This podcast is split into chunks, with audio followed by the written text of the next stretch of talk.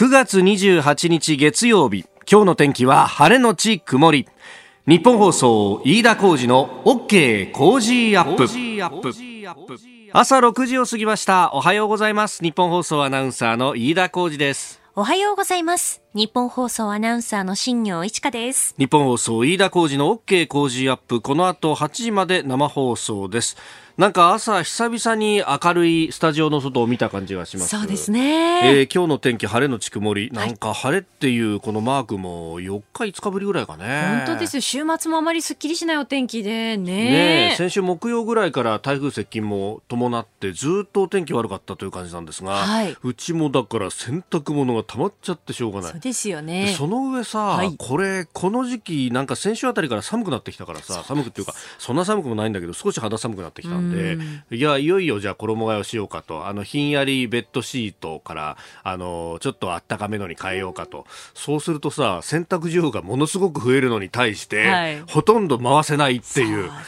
もうねうち洗面所洗濯だらけだから。あれあれあれ溢れかえちゃいました？もうそうそう。脱衣かごだけでは無理っていう感じで。だ今日なんかから久しぶりにこれねようやく回せるぞといやそうなんです。今日も本当に安心して洗濯物干せそうですし週間予報を見てみても、うん、あの日差しあるお天気が今週は多くなりそうなので、本当？はい、あの洗濯日和になりそうですよ。いやよかった。うちもこれでようやく回せますね。そうですね。えー、うん、えー、という方も多いと思うんですが、そうなんですよ。先週はね、あんまりお天気良くなかった中なんですけれども、はい、私、あの、金曜日ですね、だいたい金曜日は木曜から金曜っていうのが結構あの、仕事が固まってて、うんうん、えー、えー、木曜日朝この番組やって、で、夕方辛坊さんと番組やって、で、えー、金曜日の昼までが夕刊富士の原稿の締め切りなので、はい、えー、大体あの、木金は結構げっそりしてるんですが、あのー、たまたまですね、この間の金曜日は結構筆が進んで早めに原稿が上げ上げられてですね、はい、で、あ、これ空いた時間どうしようかなと思って、で、あの、かねがね考えていたのがですね、この菅総理大臣が、えー、誕生しましたと。地元が盛り上がってますよって言って、まあ、秋田も注目されてるんですが、はい、一方で菅さんの選挙区は神奈川2区っていうところでこれがあの横浜市のですね西区、えー、それから南区さらに港北もちょっと入港南も入ってんだったかな、えー、というですね、まあ、あの神奈川県の南の方というか、えーえー、ところなんでこれ結構中継で昔から行ったことがあってですね、はい、でねあの前にも一度話しましたけど横浜橋商店街とこれあの地下鉄の坂東橋駅の近くと、うんうん、あこれはあの時間あるからちょっと行けるなと。いうことでですね、えあの横浜橋とそれから南区はあと組王子の商店街も盛り上がってるぞなんて聞いたんでそうなんですよ。でその商店街を久しぶりに歩いてみようかなと思って行ったんですよね。であの横浜橋商店街に行ってみるとですねもうどーんと大きなこう横断幕みたいのがこう出てて、はい、やっぱそれはそれはあの盛り上がってるというか、えー、これをこう盛り上げに使ってやろうというですねこう地元の人たちのたくましい感じがものすごくあって、ええ。え菅先生おめでとうございますみたいなね。ええー、まずその大きな大きな、ええー横断幕を出して、はい、で、それだけじゃなくってですね、さらにあの、なんか、あの、第99代総理大臣だった話もまたこの番組の中でもちょっとしたじゃないですか。はい、だからきっと100代を目指すようにね、ええー、そのうちすぐに解散をして、はい、あのー、100代目の総理になるんじゃないか、みたいな話もあったんですが、あのー99にかけてですね、はい、えー、999円の990円のかな？なんかあのお刺身の盛り合わせとかいろんなものを作ったりとかですね、あ。あとあのお店で全体であのお店お店でプラカードを作って、はい、えー、あの意思あれば道ありというですね、うん、えー、総理が多分これもうちょっと前の時代だと思いますけれどもあの意識紙に書いたのでですね、えー、写真に撮ってであのそれをこうお店の入り口のところからに出してですね、えー、えー、心よりお喜び申し上げますというふうにやっていたり、まあいろんなあの手この手でこう反則に使ってるなという感じがね、ものすごくありました。うん、で、あの、その商店街の、まあ、あの出口付近にですね、あの一軒水来軒というお店があって、はい、これあの、中継にもね、ここのあのご主人よく来てくれてたんで、で、私あのお店には行ったことがなかったんで、一度行ってみたいなと思って、えー、いたんですよ。うん、なんで、あの、ちょっとふらっと入ってですね、はい、で、ここあの、水来丼っていうですね、400円のもともとまかない飯だった、あの、ご飯物があって、これが美味しいっていう。これがですね、あの、白飯の上に、えー、チャーシューとネギともやし、これナムルみたいなやつなんですけど、メンマ、真ん中に目玉焼きがどんと乗っててですね、これラーメンソースなのかなっていうラーメンのタレっぽいやつをこうかけて、で全部ぐちゃぐちゃに混ぜて食べるっていうですね。うまいのよ。美味しそう。これが400円で。安い生ビールが500円。いやー、ちょっとこれだ、1000円でもうね、いけるってことですか？そうそうそうそう、1000円でちょっとほろ酔いになれるっていうですね。私、あの、もう仕事終わってたんで、ええ、まあ取材とはいえ、まあ一杯ぐらいからいいだろうと。いや、またいい雰囲気でね、あの、怖がりがあったりなんかしてですね、こう、ザ・町中華な感じだったんで、もう、あの、田袋水太郎さんよろしくですね。ああ、町中華でやろうぜ、飲もうぜって書いて、やろうぜって書いてるあの番組ですね。いやもうね、幸せな時を過ごしましたね。いいですね。あそうか、こう、こういうところから菅さんが生まれたんだというね。ええー、取材ですよね。お何言ってんですか。もちろん取材ですよ。いや、取材だけど、さすがにこの900円はまずいなと思って、領収書いるって言われたんだけど、しばらく考えて、あ、大丈夫です。当然ですよ。当たり前じゃないですか。すいません。え、えー、まあ地元もね、まあそんな感じでこう盛り上がってるとか、まあでも商店街いろいろお店変わってるなっていうところもあったんで、んまあ菅さんにはこのコロナ禍経済対策ってことも言ってましたんでね、その辺を注力してほしいなと地元をこう歩きながらも非常に、えー、痛感をいたしました。まあ経済対策等々ね、菅さんのこの先の政策については今日は、えー、7時台コメンテーターが評論家宮崎哲也さん、まあ外交だとかあるいはどう人を使うというあたりも含めて、さまざまな角度から解説をいただこうと思っております。あなたの声を届けますリスナーズオピニオンニュースについてのご意見をお待ちしております。今朝のコメンテーターは評論家宮崎哲也さんです、えー、取り上げるニュースですがまずはトランプ大統領が連邦最高裁判事に保守派のバレット氏を指名というところ。まあ大統領選についても聞いていきましょう、えー、それから菅総理は明日はプーチン大統領と初の電話会談へとなっております、えー、先週末まあ金曜日には日中の電話首脳会談も行われております、えー、そして GoTo キャンペーンについてついて来月から拡大と商店街だとかイートだとかそういうところも出てきます、えー、そしてニュースキーワード内閣官房参与。この人事発令も金曜日になされました、えー、それから7時40分過ぎスクープアップのゾーン。菅総理2025年までに行政システムの統一化を指示と、まあ、いうところから、えー、経済政策の中身についても詳しく、えー、話していこうと思っております。ここが気になるです。えー、長官各紙入ってまいりましたが、まあ一面はバラバラというところですね。で、えー、その中で、えー、アメリカと中国の、まああの、角の付き合わせ、えー、この貿易や経済だけじゃなくていろんなところに回っているという話はあるんですが、そんな中ですね、えー、これ日経が一面の方のところで詳しく報じております。中国半導体大手の中心国際修正電路製造と、えー、頭文字を取ってアルファベットで SMIC c という会社なんですが、えここに対してアメリカの企業などが特定の製品を輸出するときに、え事前に、え商務省の許可を必要になったと。いう記事が出ております事前許可制になるということででこの SMIC の製品というものが、えー、ファーウェイにも供給をされていると。まあ、もともとこの会社もマークはされてきたわけなんですが、えー、こうして具体的な政策として出てきたということで、ますます、えー、この会社への取引というものが難しくなりそうだということが報じられております。まあ、あのー、これ、えー、アメリカのですね、半導体の会社、アプライドマテリアルなんかから、えー、技術を活用しているというような、まあ、ノウハウの部分も含めてですね、えー、様々な関係性があると、まあ、そこを立っていくと、まあ、あのファーウェイそのもの、まあ、あれは完成品のまあ会社ではありますがその供給の部分から、えー、立っていくということになってきております。まあ、これが、ね、こういうことが起こると、まあ、相手がアメリカの企業でありますけれども、えー、日本企業にどう影響するんだというところ。でそこで関連性としてですねもう一つの記事が出ておりますが、えー、キオクシアという会社がこれ上場しようとしていたんですけれども延期になるというニュースが入ってきてます。このキオクシアという会社もともとあの東芝メモリというふうなえー、名前で有名だったところ、まあ、あの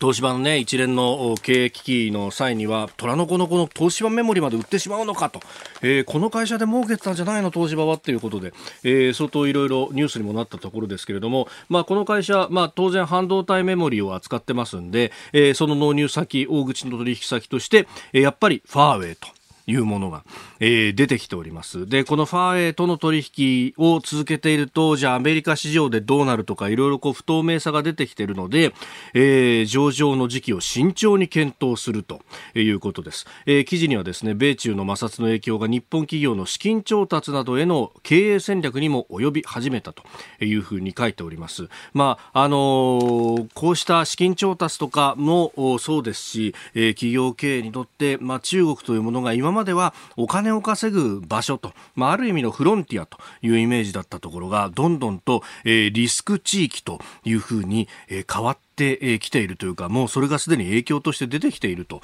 いうことがあります。まあ、あの、そんな中でも日中友好と、えー、どんどんとこれでお金を儲けるんだと、むしろアメリカがいなくなってヨーロッパがいなくなったらチャンスじゃないかというようなですね、え、ことを言う方もいらっしゃいますけれども、一方で、え、その代償としてはヨーロッパやアメリカの市場と、そしてひょっとするとですね、企業の信頼も失ってしまうかもしれないと。まあ、あの、このところ、欧米、特にオーストラリアのシンクタンクなどが顕著なんですが、あの、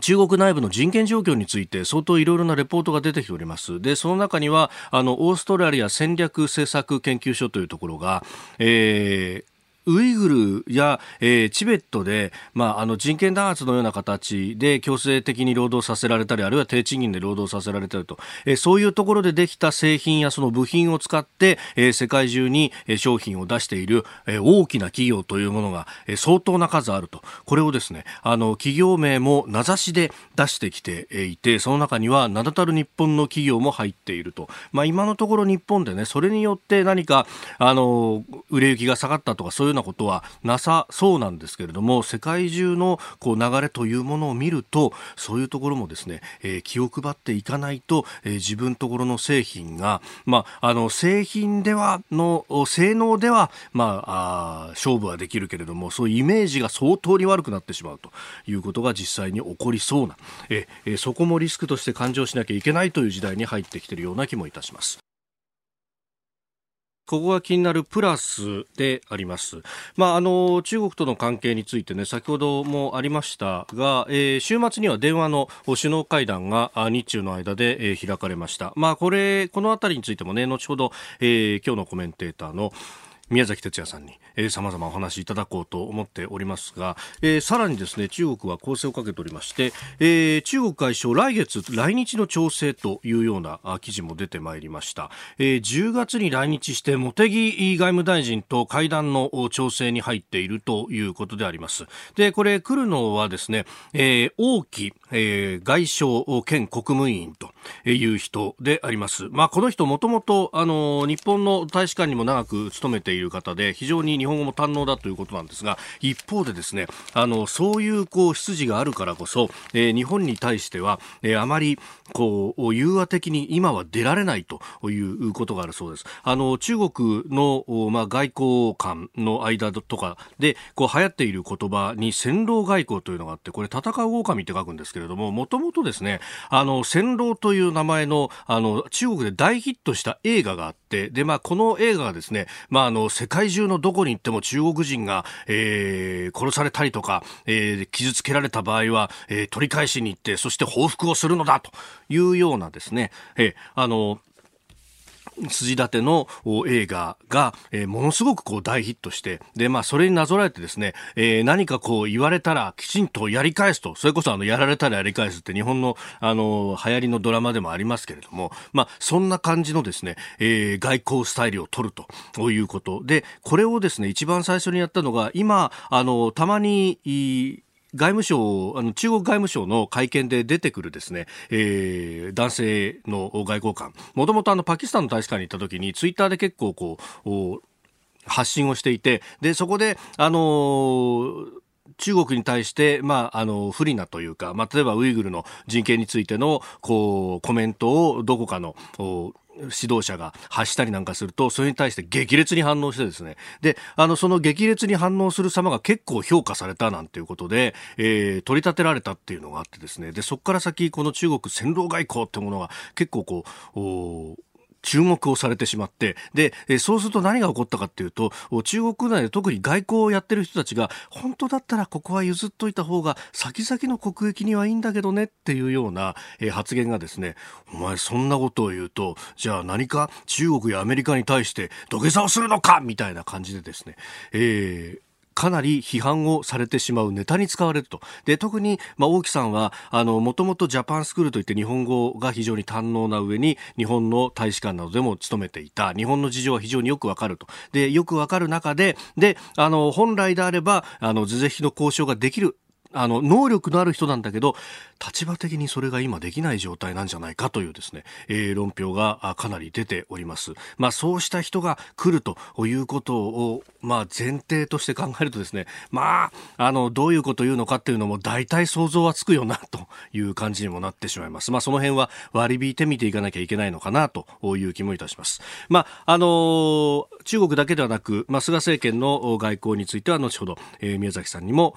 コメントをしていただこうと思っております。えご意見見お待ちしてます COZY コージーアットマーク 1242.com です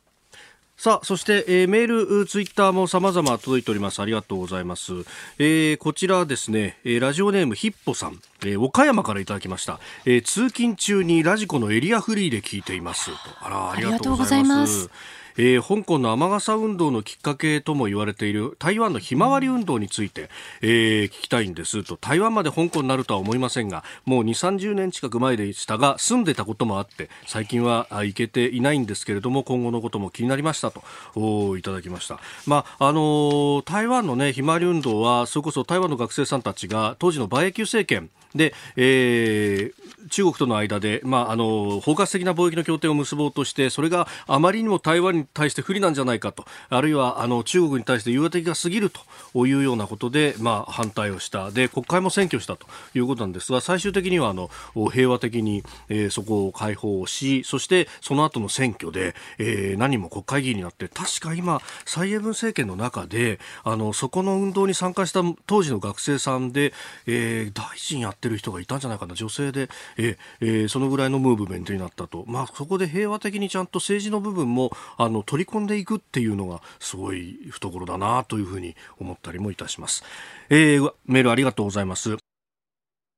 さあ、7時台はコメンテーターの方々とニュースを掘り下げます。今朝は評論家宮崎哲也さん、大阪からのご出演です。宮崎さんおはようございます。どうもおはようございます。よろしくお願いします。よろしくお願いします。えー、1ヶ月ぶりのご出演ということでいろいろなねことが変わっておりますが、竹内優子さん亡くなったっていうのもびっくりしました、ね、いやこれがもうちょっと一番ショッキングでしたね。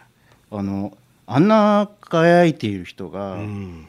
どうしてこういう形で、えー、死を実施されてしまったんだろうっていうことが、えー、本当に。あの女優さんとしてもね、はい、あの非常にこう、あのこれからがもっともっと今もまでも素晴らしいんだこれからもっともっと楽しみっていうようなところだったのに、えー、あの私ミス・シャーロックとかよく見てたんで非常に残念です。なるほど。今日もよろしくお願いいたします。はい。ここでポッドキャスト YouTube でお聞きのあなたにお知らせです。ラジオの日本放送飯田浩司の OK 工事アップではお聞きのあなたからのニュースや番組についてのご意見お待ちしております。ぜひメールやツイッターでお寄せください。番組で紹介いたします。どうぞよろしくお願いします9月28日月曜日時刻は朝7時を過ぎました。では最初に取り上げるニュースはこちらです。トランプ大統領連邦最高裁判事に保守派のバレット氏を指名。アメリカ大統領選挙が11月に迫る中トランプ大統領は今月亡くなった連邦最高裁判所判事のリベラル派ギンズバーグ判事の後任に保守派のバレット判事を指名しました。上院で承認されればこの定数9人の構成が6対3保守に傾くと、まあ、それが相当報道されておりますがどうご覧になりますか、はい、あの先般ね、はい、あの87歳の高齢で亡くなったルイス・ベーダー・ギンズバーグさんという人は、はい、あの今日の新聞長官なんかも読むと分かる通りリベラル派というふうに言われていたわけですよね。はい、それで、えーと、新しいこの指名されるということの、はい、えー、エイミー・コニー・バレットさんという方は、保守派っていうふうに言われていて、まあ、最大の争点というのは妊娠中絶を認めるかどうかっていうようなことだろうという、まあ、そのその解説というのは正しいんですけれども、はい、あの根本的に考えてみたいこの要するにこう右と左とかね、うんうん、アメリカにおける右と左とか、はい、保守とリベラルっていうのはね、まあ、直感的には日本ではなかなか分かりづらいところがあるんですよ。はい、例えばですねあの保守派とされている、えー、バレットさんは、はい、あの法的な立場としては資源主義資源というのは始まるという字に原っぱの原と書いて資源主義。これはオリジナリズムっていうんだけれど、これはどういう立場かっていうと、ええー、その憲法解釈における立場なんですけれども、うん、憲法っていうのをもうこの憲法アメリカ合衆国憲法が起草された当時のそのままのこの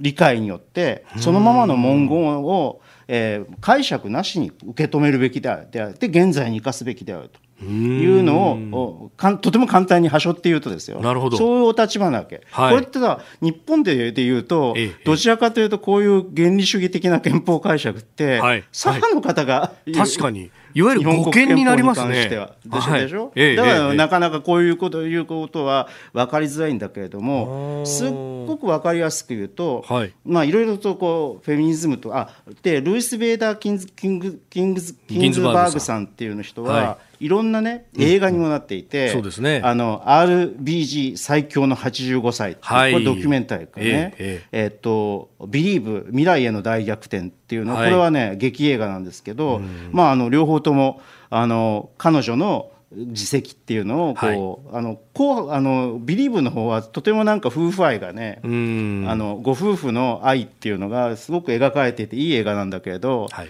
あまあそれはともかくとして彼女はフェミニズムって一体何だと言った場合、ええ、一言で言えば、はい、えー、っとあのキングズバーグキングズバーグさん。ねはい、あの一言で言うと、うん、あなたも私も自分自身でいられることっていうふうに言ってるんで分かりやすいようで分かりにくい。はい。ですよね。自分自身でこれはねもうちょっとえー、っとあのややこう難しげなこう定義あのことことに言い換えると、はい、要するに、えー、出来事とか外部っていうものに自分自身を定義させてはならないと。いう考え方、はい、もうちょっともっと彼女自身の言葉で言うと、はい、例えば、うん、男とかさ、うんうん、女とかさ、はいえー、どいろんな人種とかがあるわけじゃないですか。それが天に与えられたもの、えー、つまり外部によって定義されたものではなくて、えーと、定義されたものではない。そういう人為的な障害っていうものに対して、はい、幅あの生き方を阻まれてはならない。ということ。自分自身だろ？う、はい、あなたたちは。そういう外部性。例えばこう神様とかさ、はい、あの伝統とかさ生物学的なこのののものにこう定義されちゃだめだっていうか、考え方。これが基本的この人間観がリベラルな人間観の基本基本にあるわけ。それに対してバレットさんはこの方はですね、はい、えええー、カトリック教徒なんですあのアメリカではどちらかというとあのこの少数派のガト,、はい、カトカトリック教徒なんだけどやっぱりニューオーリンズ出身でね経験なカトリック教徒のお家に生まれた人はやっぱり神によって、はい、あるいはあの人間のずっとあの培われてきた歴史とか伝統とか、あるいはこの本生物学的に定義されたものによって人間というような形さまざまな関係によって形で作られているからこれっていうものを外してはならないっていう考え方そこからそういう考え方人間間の違いから妊娠中絶に対する考え方とか男女平等に対する考え方っていうのが違いが出てくるわけですね。根っこの根っこの違いってそこまで掘り下げるんですね。そうそうそう。うん、そこを理解しようということは。えー、まずはトランプ大統領の先方最高裁判事指名というニュース、まあ、アメリカのこの社会のありようの根幹というところもお話しいただきました。おはようニュースネットワーク。取り上げるニュースはこちらです。菅総理明日プーチン大統領と初の電話会談へ。菅総理大臣は明日29日にロシアのプーチン大統領と就任後初めて電話会談を行う方向で調整しており平和条約交渉を継続していく重要性などを確認したい考えです。菅総理は週末インドのモディ首相や中国の習近平国家主席と電話会談を重ねております。えー、それから国連総会の一般討論演説にビデオで登場しまして東京オリンピック・パラリンピック開催への決意北朝鮮と無条件で会談する方向を意向を語っております。えー、電話での菅外交というのが、まあ、先週から今週にかけては、えー、かなり多くなっているようであります、うん。あのー、まあ、プーチンに関しては、はい、平和条約交渉を継続していくということをおっしゃった。平和条約交渉なんてやってたのかっていうようなですね、はい、まあ要するに北方領土問題も含むの解決も含む平和条約っていうのをで最終的平和条約を締結するというのは実は安倍第二次安倍政権の、はい、掲げた政策課題の一つだったわけですね。重要な外交課題の、はい、それをけさらにこう継承するということの表明されたということなんですけど、まあ、なかなかあの安倍政権でもこの交渉は難航いたしましたので、えー、えー、結構ハードルが高いかもしれないですね。そうですよね。まあ、で、えー、日中の間は、あの、特に国賓での来日等々というのは出なかったというふうに、えー、まあ、あの総理その総理ご自身もそういったコメントをしております。特にやり取りはなかったということだそうですが、まあ、今回はこれ挨拶っていうような感じですか？これはねあの、まあ挨拶という感じというのが一番こう適切だろうかとは思うんですけれども、うん、あの基本的に菅政権がおそらくは、えー、あの習近平国家主席の来日を、はいえ。え、あのできれば、まあ、実現したいなと思っているということは、おそらく間違いないことだろうと思いますが、はい、もう一つね、その前に、そういうことを積極的にやる前に、大きな不安定要素というか、不確実性要素が外交の中にあるのね。はい、それは何かというと、うん、11月に予定されているアメリカ大統領選、はい、これがどっちが勝つかわからないと。はいであの前もこの番組で申し上げましたように、はい、トランプが勝とうが、バイデンが勝とうが、トランプ大統領が勝とうが、あバイデン氏が勝とうがあの対中政策の根幹部分というのは変わりません、今や民主党も、はい、あのかつてのように、えー、中国に対してこの甘い顔をするようなあのこの政党ではなくなっていて、はい、そうコンセンサスではなくなってきているので、えー、ただ要するに手法が違うわけですよ。うんうんこう貿易問題とか関税とかそういうことで、はい、えー、あの単独でやっていく、はい、あの対中に中国に対して圧力をかけていこうとするするのではなくて、はい、えー、あくまでもおバイデンさん氏の方はああの同盟関係を中心にして対中包囲網を作っていこうという。でそれで、えー、政治的、えー、まあ、場合によっては軍事的に圧力をかけていって抑え込んでいこうと封じ込めていこうというのがバイデンの対中政策のだと思いますね。だからこれ違うわけですね、まあ、簡単に言うと単独主義的と、はい、単独主義的経済あの通商中心主義的と、はい、とバイデンの包括的同盟関係重視で、えー、えー、牽制していこうという。えー、これはねあの極めて興味深い部分なんですけれども、はい、これのどっちにつくか分からないので、えーと、日本はねまだ様子見と対中関係をどういうふうに進めていくかというのは様子見ということですね。まあ、バイデンさんがあ大統領になった場合には、はい、うんあのこのまああの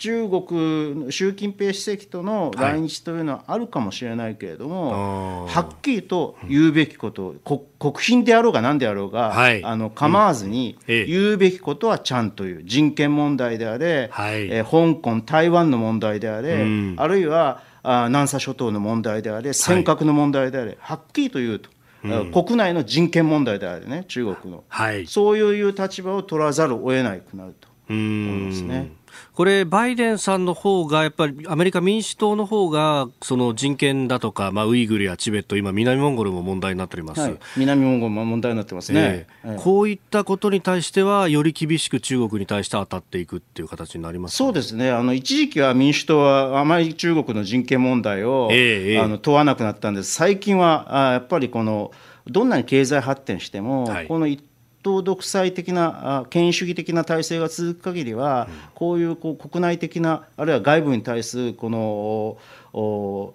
実力を持った、はい。要するに武力をもでででで武力や警察力を持ったあでで持ってやるこの抑圧というのは、うん。あのお解消しないんだと、うん。やめないんだということが分かってきたのでさすがに、はいええええだからここはあの日本にも逆に言うとね同盟を重視するということはどういうことかというと日本にもはい。一定の役割をこの期待さされるということになるわけです。あのトランプさんはどちらかというとお金を出してくれてればはい。なんとかなるところもあるんだけれど、ええええええ。ーバイデンはもっとえなるほど。というそういう差ですね。どちらが日本にとって国益なのかというのは、非常に難しい。この現現現状では判然としませんがそれこそバイデンさんアメリあトランプさんだったらもうちょっとこう中流経費をみたいなもうすでにいっぱいいっぱい負担してるとは思うんですけど、そういうことを言ってくると、でもバイデンさんだったらもっととと中あの通商とかさ、はい。そういうこうあのお知的財産権とかねもっと厳しくしようとかさ、そういうようなことは言ってくる可能性がありますけれど、ん。あのババイデン氏の方は、はい。いもっとこう包括そうですよね。的、あのよのこの圧力というのをプレッシャーというのをかけるということに協力しろと、南シナ海であ高校の安全作戦やるんだから海上自衛隊も出すべきだというようなことを言いまあ、そういうようなこともですね、ええ。あの視野に入れなきゃいけないということですね。うん。だからこれがまあどちららにととどちらがあの中国にとってはい。きついのかというのもよく分からないし、どちらが日本にとって国益になるのかというのもよく分からないうん。と思いますけどね。うん。いずれにせよ今はそのまあこういう状況があるから、まあ、そこが判然としないから、はい。まだあの対中の積極的な外交関係にも打ち出すような時期ではないというふうな判断でしょうね。はいえーそしてもう一つですが GoTo キャンペーンについてです。来月から拡大ということで、まあ、今 GoTo トラベルはすでにやっておりますが、えーそれじゃなくてイベントや商店街それから飲食店支援のイートなどの、え支援も10月から始めると、まあ、10月といってももう今週の木曜からですが、え4種類の事業すべてが出揃うと、まあ、これがどこまで経済の下支えになるかというところですか宮崎さん。まあ、下支えにならないことはないと思うので、私は、あの特に GoTo イートに関してはやればいいじゃないですかとずっと言ってきたんですけれども、まあ、GoTo トラベルはちょっとね、時期的に、はいあの難しかったところがあったかもしれないと思って、あんまりこうあのお評価しなかったんだけれども、GoTo イートはいいんじゃないかと思いますが、はい、が、これで、じゃあ、その消費を喚起十分に喚起できるかというと、はい。これはもうちょっと大きな疑問で、まあ、要するにこのお家計のね、はい、貯蓄とかどんどん現預金とかどんどん増えていっちゃってるわけですよね。んうんうんでしかもそれ新聞の解説記事なんか読むと、はい。どうやらこの例のあの10万円の給付金が貯金に回った部分というのもあって、えーまあ、日銀のねあのお統計なんかを見てると、はいえー現預えー家計の現金預金が家計が保有する現金預金が史上最高ですか、はい、そのようですね。資金循環統計1031兆円と。1031兆。そうで民間企業のお非金融法人企業の、えーっと現預金が308兆ですからはい。まあ随分こう現預金でお金が滞留してるんだなと。これはまあ要するに全体としてはもうデフレであるとはい。言わざるを得ない状況で,、ででそれに拍車がかかっている状況をどうやって覆すかと。でね、私はね、菅政権に対して、まあ後で詳しく言いますけど、やっぱりね、あの個々のね、あのミクロな改革政策っていいんだけど、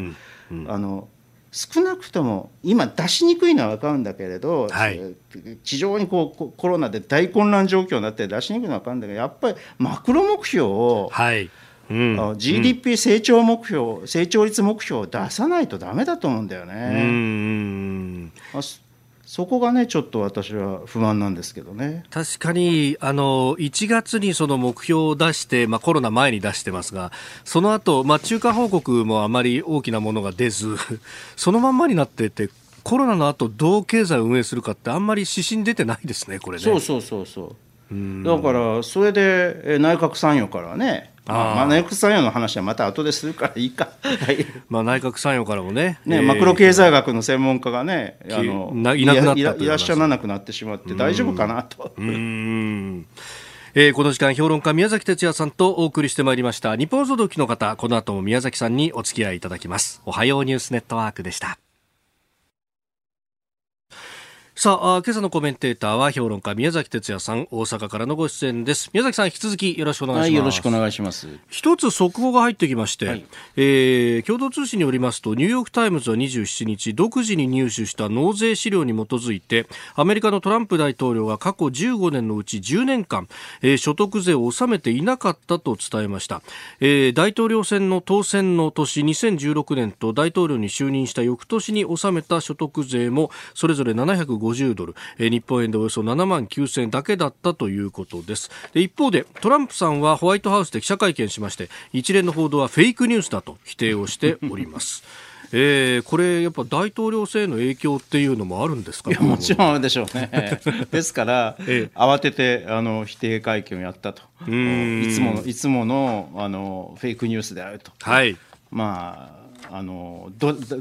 どどちらが信じられるかということですよね。まあでも多分トランプさんの支持基盤というのはこうニューヨーク・タイムズのなんてほとんど無視しますから多分そこは揺るがないだろうと思うけどね。なるほど。まあスイングステートのその揺れ動く州の無党派の人たちがどうそこら辺に影響があるでしょうね、これはね。はい。さあでは続いては教えてニュースキーワードです。内閣官房参与。内閣官房参与は政策課題について総理に助言する役職ですが政府は25日先週の金曜再任の特命担当に小泉元総理の秘書官だった飯島勲氏エネルギー政策担当として安倍前総理の総理補佐官、秘書官兼補佐官を務めた今井隆也氏など5人を内閣官房参与に任命しました。えー、先ほどもちらっとお話がありましたが再任された方々は他に、えー、文化スポーツ担当インフレ輸出担当そして農林水産業担当ということで、えー、経済についてっていう人がいなくなったわけですねこれね。そうですねあの浜田光一さんが、はい、あのイェール大学名誉教授が、はいまあ、この方は基本的にアベノミクスの3本の矢というものを策定に関して、えー、非常にこう関与された方で。はいえー、特に金融政策というのを推進派だったわけいわゆるリフェラ派だったわけですけれども、うんはい、この方がいらあのいらっしゃらなくなったと。いうことでマクロ経済全体をなんかこう、はい、適切に助言する方というのは、今のところ、まあ、あのもっとこれから増えていくかもしれないからね。ああのそうですね。あの分からないけれども、はい、現時点では、えー、いらっしゃらなくなると。いうことになりますね。確かに前政権発足の時は浜田さんがいて本田悦郎さんがいて藤井聡さんがいてという、ね、マクロを見る人っていうのが複数いましたがなかなかそういう人たちが今のところはまあだからそれはね先ほども申し上げたけれども、はい、えー、この政権があのいろいろこうあのデジタル庁とかね、はい、いろんなこの政策メニューというのは出されているわけですけど、すべてミクロの政策メニューですよね。はい、あのマクロについて、要するに景気とか、あ比較的短期の成長というようなことをどういうふうにお考えになっているのかというのが、えー、見えてこない。まああえて言うてあの好意的に言うならばこれ選挙の前にあ、はい、あの成果を出したいと。まあ、要するに100日プランみたいなもんなんですよ、これは。なるほど。政権発足後、100日プラン。みたいなもんなんですよ。はい、だからそれをやるためには、あのこういうこうミクロの政策というものが、はい、マクロはね、まあ、あの成果を上げるためには時間がかかりますから。あのアウトカムを出すまでに時間がかかりますから、はい、とにかくこうあの結果が出るというものを出してこの期限を切って、うん、えー、やると、はい、できるだけ速いスピード感でやろうというのがあの今の菅総理の意図なんだろうけどね。うん。まあ、軽視してるわけじゃないけれども、まあ、これ、そうすると、まあ、選挙がいつになるのかっていうのがまたこれ問題になってきますが、その後本格的に本腰を据えてってまあだから、えっとまあ、とりあえずもう秋口解散なんてことはなくなって、はい、年内解散すら多分、あえー、ないだろう。だって、えーと、国会収集が臨時国会の召集が23日か26日って言われてますよね。そうですね。はい、来月。来来月の10月のね。10月そうすると、はい、えー、っともう秋口解散言うまでもないけれども、うん、年末の解散というのもちょっと、はい、難しいという状況な。そうすると、ね、年が明けると、はい、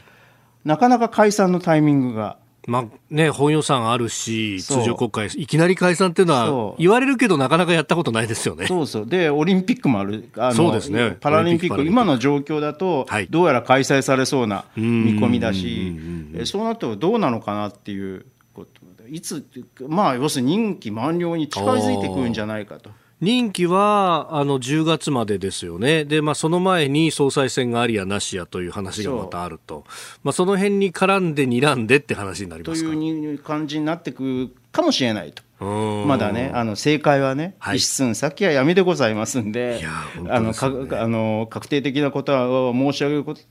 られないというのは、えー、もうこの1か月ぐらいの経験でよく分かった本当におっしゃる通りですね、先月出ていただいた時は安倍政権でしたもんね。そうそうそうそう。ねえ、まあね、ちょっと病院に行ったっていうのは伝えられておりましたが、うん、そこまであのだって宮崎さん出ていただいたのは確か8月の24日とかだったと思うんですがそうするとあれから、ね、28日に会見があるということは分かってたわけですけれども、これが本当に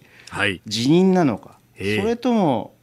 あのそうじゃなくて、はい、えー、頑張ると。あの病気だけど頑張るとかっていうようなそういうことだったのかっていうのは分からなかった。はっきりと分からなかったわけです24日は。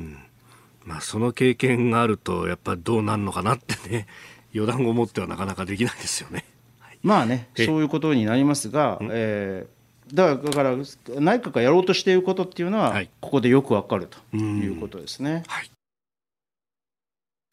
え続いてここだけニューススクープアップです。この時間最後のニュースをスクープアップ!菅総理2025年までに行政システム統一化を指示菅総理大臣は25日総理官邸で開いた行政デジタル化に関する作業部会で自治体ごとに異なる業務システムを2025年度末までに統一するよう指示しました。総理が掲げる縦割り打破の象徴として来年度来年中に創設を目指すデジタル庁を中心に国や地方のデジタル化を一元的に進める考えです。まあデジタル庁というね、えー、これかなりあの看板としてこう出ているし、えー、注目の大臣の方々が携わっているというものですが、まあ、まあ、あの当面の菅政権の目玉の一つであるということは間違いなくて、はい、えー、えー行政の縦割り要するに国の行政の縦割りを、はい、打破するだけではなくて地方と行あの中央の関係というのも見直して再編していくという、うんうん、そういうこういうことが、えー、述べられているわけですね。だからもう要するに全行政全体を、はい、あのえー、DX をか、ええ、デジタルトランスフォーメーションと。を鍵として、はい、えー、っともう一度再編していくというそういう非常に野心的なあの改革だと思いますけどね。この国と地方の関係とかにこう手をつけてくるあたりはやっぱ総務大臣副大臣もやられてただけに熟知しているところがありますかね菅さんは。そうですね。だからそこの不合理さとかね、はい。あのー効率の悪さとかね、うん、えー、全時代性とかっていうものを熟知しておられるところがあるので、はい、そこはあのもう手をつけたいだろうなと、うん、ここまでこう改革ということを、はい、あの表に出されてるんですから、ええ、でまあ、ある意味でそそれをやることによって例えば他の政党あの地方改革を進めていこうとしている維新とかとの連携とかっていうのも図れるのではないかというような政局的な意図もあるかもしれない。うん。先週、それこそね松井さんとそれから吉村さんが東京の日本記者クラブで会見をした後にどうなんだ総理に会うのかどうかみたいなことがこういろいろ噂もありましたけれどもやっぱりここはそうは言っても今までの経緯も考えれば連携は当然していくわけですよね。まあそうなると思いますけれどね。あの方向性に違いはあまり見られないからね。はい、ただね、はい、あの一つ言っておきたいのは、ええ、これ要するにこの規制改革昔で言うと規制緩和ですな、えー、とか構造改革とかと言われるもので、アベノミクスの3本 ,3 本の矢で言うと、はい、いわゆる第3の矢に属するもので、はい、まあ、どちらかというとねあんまりこうデフレとか不景気の時には、やらない方がいいような政策というのも含まれるものなんです。要するに競争をこうあの激しくして生産性を高めていくというような思想がこの背景にあるので、はい、まあ、デジタル庁はそうでもないかもしれないけれども、デジタル庁関連というのはそうではないかもしれない。私はね、はい、どうせこうこんな全面的なこうあの公共の、はい DX を DX 化を進めていくんだったら、うんはい、もう一つね、ええ、あの積極的な政策としても、はい、あの一歩こう踏み出すということはできないかなと思いますけどね。例えばその、はい、あの日本が立ち遅れたですね、ええ、5G では立ち遅れたんだけど、うん、6G に関せに関して、はい。えーえー、先んずるようなですね、うんうんうん、大胆なですね、はい、研究開発投資をに国が主導してやるとかですね、えー、あるいはこの汎用 AI に関してこれも中国がかなり進んでる部分というのは AI に関してあるけれども、はい、それをさらにこう先を行くようなそういうこの AI 開発に関して産業用 AI 開発に対して、えー、大胆な投資を行うとかですね、はい、こう全面的なデジ全社会的なデジタル化機械化っていうものを進めていく一方で、そのなそれがが起こる過程においては、はい、おそらくはそれが浸透する過程においてはおそらくはあ雇用がですね、はい。えー、非常に減ったり急激に減っていったりするので、うん、それに対する雇用が減れば当然需要も減りますからそうですね、えー、はい今で最大の問題は先ほどからずっと言ってる需要ですからね、みんなあの現金、預金という形で、お金を貯め込むようになって、企業も、あの個人も。個人も。でこれをどうするかというコロナ状況を打破するかっていうので考えなきゃいけないんだけれども、はい、まあ、それはと置くとしてとにかくその機械化が進んでいくデジタル化が進んでいくことに対して発生する、うん、えー、そのさまざまな雇用を中心とするような障害というのをどう手当てするかというのを一方で考えていかなきゃいけないわけですけれども、さて現、現状になんですけど、はい、先ほどもね、マクロマクロ政策。マクロ経済、まあ、要するに名目、簡単に言うと、名目成長率3%をどうやって達成するかということなんですよ。えーえーはい、で今、コロナ状況だからしょうがないけど、今年とかしょうがない、今年度とかしょうがないけれども、マイナス、きっとマイナス何パーセントとかなるんでしょう、そうですよね、もう見たこともないような数字になるんでしょう、でこれから立ち直って、はい。えー、V 字回復を、うんうん、あの来年とか再来年ぐらいにはさせていかれた時に、はい、その果てにどういうこの経済状況が出てくるかということで今やらなきゃいけないのは、はい、とにかく消費を。ええ喚起しなきゃいけない。喚起しなきゃいけない。公共を喚起するために GoTo なんとかとかそうですね。いろんなこととかな、またあの10万円の,、はい、あの特別給付金とかっていう話になってるんだけど、私はねちょっとね手ぬるい感じがします。もっと抜本的な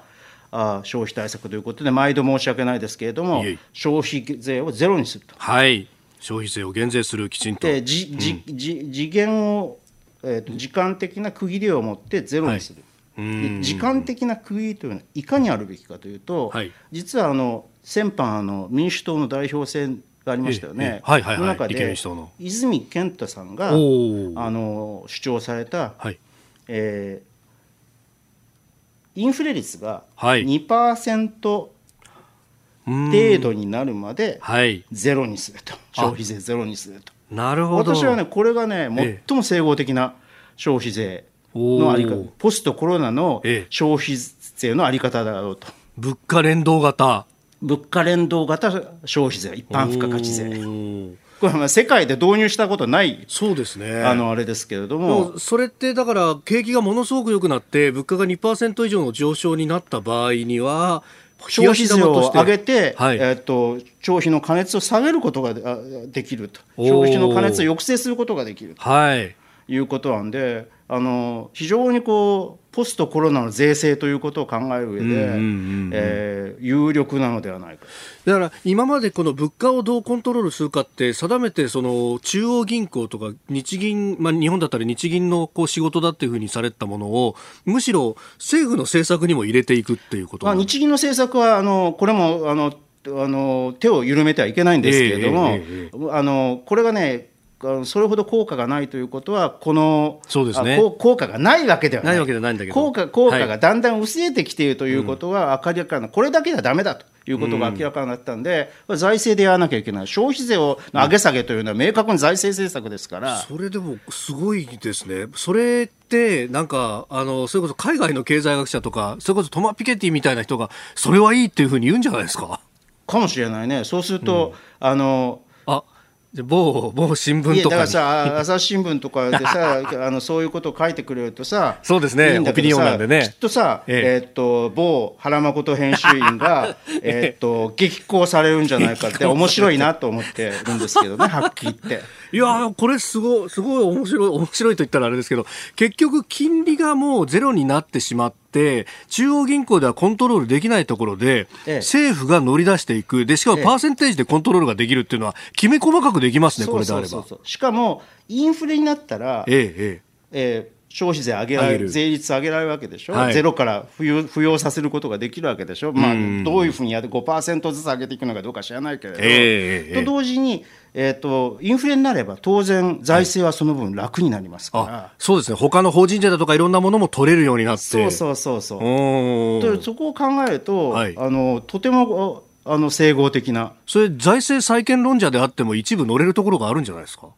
乗ってほしいんだけどね。ほしいですよね。こういうふうに全般、マクロ経済全体を利子とか物価とか、うんうんうん、あのマクロ経済の全体状況を見て財政を考えるっていう人がね、いてほしいんですけど、なんかもう、あの庭先をきれいにすることで、はい、あの財政均衡、はい、財政均衡って言ってる人たちばっかりだからね、財政学者って。宮崎さん、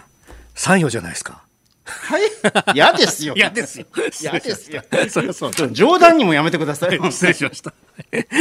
えー、ということで、この時間は、えー、菅政権、まあ、その経済政策というところ、お話をいただきました。